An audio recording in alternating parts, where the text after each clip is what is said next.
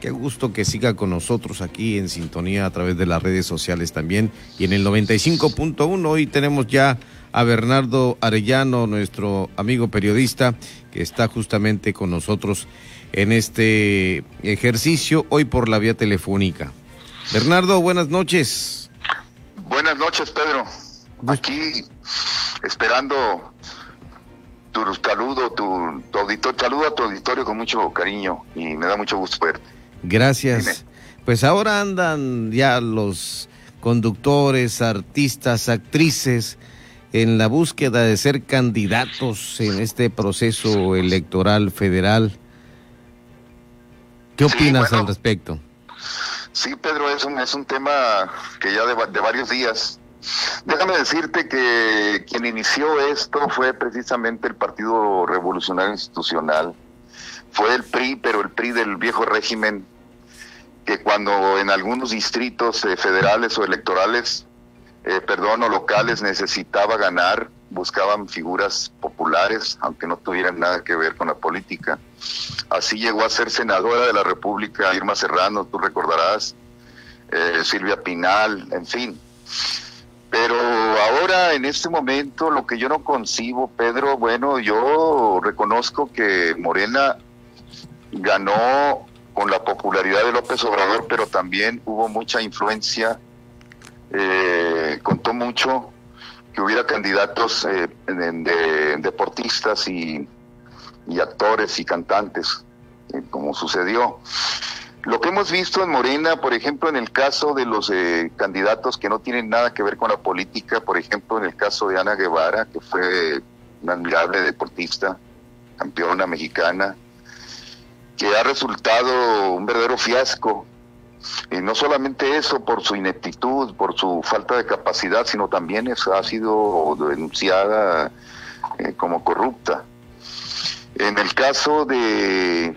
oye, te interrumpo, Bernardo, pero hay, hay quienes sí han hecho un trabajo y hay que reconocerlo eh, dentro de su participación, además de, del trabajo actoral, eh, Ignacio López Tarso. Bueno, Ignacio López Tarso, tú lo, acabas de decir, aparte de ser el actor más grande que, ha dado este país, a mi juicio, era una persona que sí sabía, era una persona culta, o sea, eh, si él, eh, sí ha habido excepciones, tiene razón, pero ahora, pero ahora mira, Pedro, se ha vuelto un carnaval. Yo nada más te pregunto una cosa. Sí. Blue Demon va a hacer campaña enmascarado o se va a quitar la máscara cuando en el Congreso tenga que tomar la tribuna. No entiendo. Ahora, yo voy a criticar a mi partido también. Yo soy militante del PRI. Sí. No, pero soy de la corriente crítica y nunca he dejado de criticar al PRI. Entonces, déjame, déjame decirte, estoy absolutamente decepcionado del PRI, de Acción Nacional, a lanzar a una figura de la frivolidad también como candidata a gobernadora. Yo no sé si sea oficial ya como Lupita Jones, la Miss México. Yo creo, mira, que ya tenemos bastante con Cuauhtémoc Blanco, que fue goberna que es gobernador, digo entre comillas, porque es el tipo más inútil que yo he visto. En No ha dado el ancho. No ha dado el ancho y además Morelos está como nunca en violencia, en corrupción, en todo. Eh, Ahora, eh, no sé, el hijo de Lupita D'Alessio es diputado federal, tiene alguna comisión ahí por ahí del deporte o no sé de qué, pero ahora quiere volver a hacer. Mira, lo que yo veo, Pedro, es que con la pandemia, muchos actores y muchas actrices y muchos luchadores, o sea, gente del espectáculo, cantantes, han visto mermados sus ingresos, se han visto, como todos nosotros, eh, pues agobiados por la por el covid por, por, esta cuarentena por este aislamiento interminable que tenemos todos.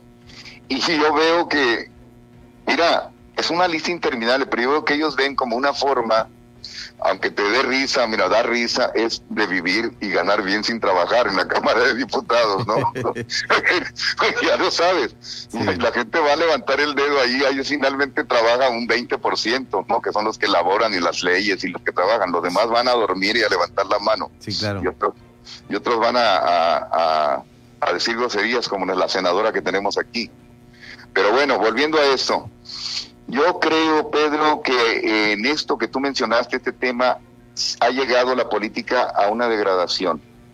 a una degradación total, porque si tuvimos, como te digo antes, a la tigresa, a, Silvia Pinal, pero en cambio tuvimos también, como tú dijiste acertadamente, a gente muy valiosa y muy capaz, muy capaz como López Tarso. Generalmente la media, la gente del espectáculo ha hecho el bochor, ha sido bochornoso su actitud. Mira, el último, por ejemplo, que es Sergio Mayer, tú recordarás, Sergio Mayer es un personaje del, también del, de la farándula, que junto con el, con el porro, con el porro que ahora es senador, que es Martí Batre, consiguieron Bellas Artes, o sea, mancillaron el Palacio de Bellas Artes para meter allí y hacerle un homenaje a un pederasta que dos semanas después lo metieron preso en Estados Unidos. De ese tamaño es el ridículo que hacen nuestros diputados este, actores, ¿no? Entonces yo digo que tiene que haber, o sea, la política, tiene que haber también personas, políticos profesionales, que no necesariamente tengan que ser corruptos. Ahora ya está, ya está muy vigilado todo, aunque López Obrador quiera desaparecer el INAI, eh, ya la gente sabe lo que pasa con, con los políticos. Entonces tiene que llegar el momento en que quien quiere ocupar un cargo de elección popular, dos cosas. Primero, debe de demostrar aptitud, lo platicaba y capacidad, lo platicaba hace unos momentos con un hermano mío. Mínimo tienes que tener conocimiento de la constitución de tu estado y de la constitución general de la República para que tú estés capacitado para legislar. Por favor, ¿cómo me vas a poner de legisladora Paquita del, del barrio, la del barrio? que llegó a registrarse y dice, yo no sé ni qué vengo a hacer aquí. Es increíble. Y, así por el estilo. Entonces la política ya se convirtió en un circo. Yo creo que ahora vamos a mandar a Televisa, a Noroña, a Lucía Trasviña, a todos esos políticos. vamos a, vamos a hacer un trueque, ¿no crees, Pedro? Oye, Bernardo, y, hablando de, este tema, de, hay que reconocer que Sud California ha dado excelentes eh, diputados federales y senadores. Y, y, también aquí muy pegadito a nosotros, porque está del otro lado del charco, eh, Sinaloa. Acuérdate cómo ha trabajado y, fue eh, diputado federal, senador, como le llamaban los periodistas en ese entonces, el destripador Enrique Jackson Ramírez, que ocupó importantes cargos y puestos en la Cámara Alta. Sí, sí. Sí, claro.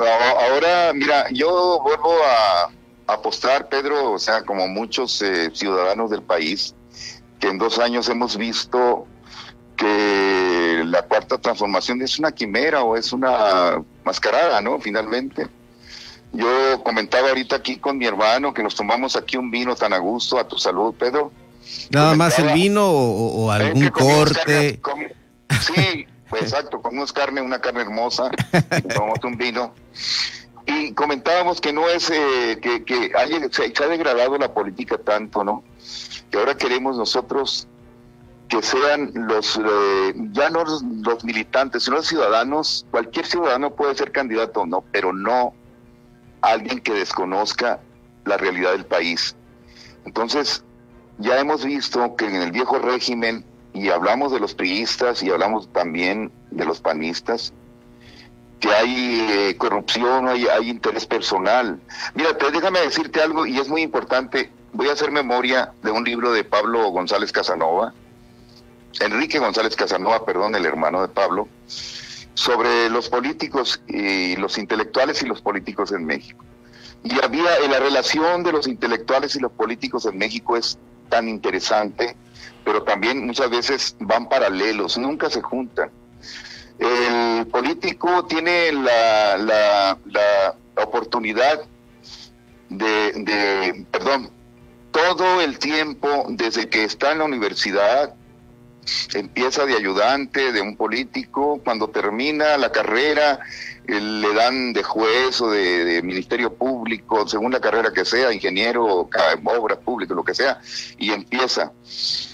Cuando ese político dedica, y ese político dedica todo el tiempo, el tiempo completo en la política, cuando llega a tener un cargo de elección popular, un cargo de poder, por su ignorancia, lo único que le preocupa es asegurar es su futuro, su comodidad y la de los que le rodean, su familia, sus amigos.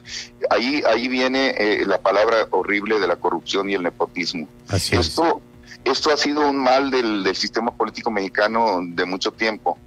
Desprecian a los intelectuales. El presidente de México cada rato desprecia a Enrique Kraus, desprecia a Aguilar Camín, desprecia a los intelectuales que critican, critican, no descalifican, fíjate, hay que ver. Y estamos en tiempo, mi estimado Bernardo, porque hay que ir con el cumplimiento del INE.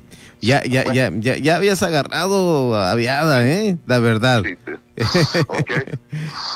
Interesante el tema este que da para seguir hablando. Por supuesto. Nada más al final, para terminar, eh, al, al, al, al, terminar, eh, una persona que llega al poder, pero que llega con capacidad, con verdaderos estudios, no como el presidente actual de México, que ni sabe de economía, ni sabe de filosofía, ni sabe de nada. Eh, una persona que verdaderamente llega al poder de lo que menos se preocupa es de robar, hermano. ¿Sí? Porque tiene conciencia de la historia, tiene conciencia de todo. Bernardo Arellano, buenas noches. Gracias, mi Pedro. Un abrazo, que estés bien. Saludos a tu, a tu carnal ahí, por favor.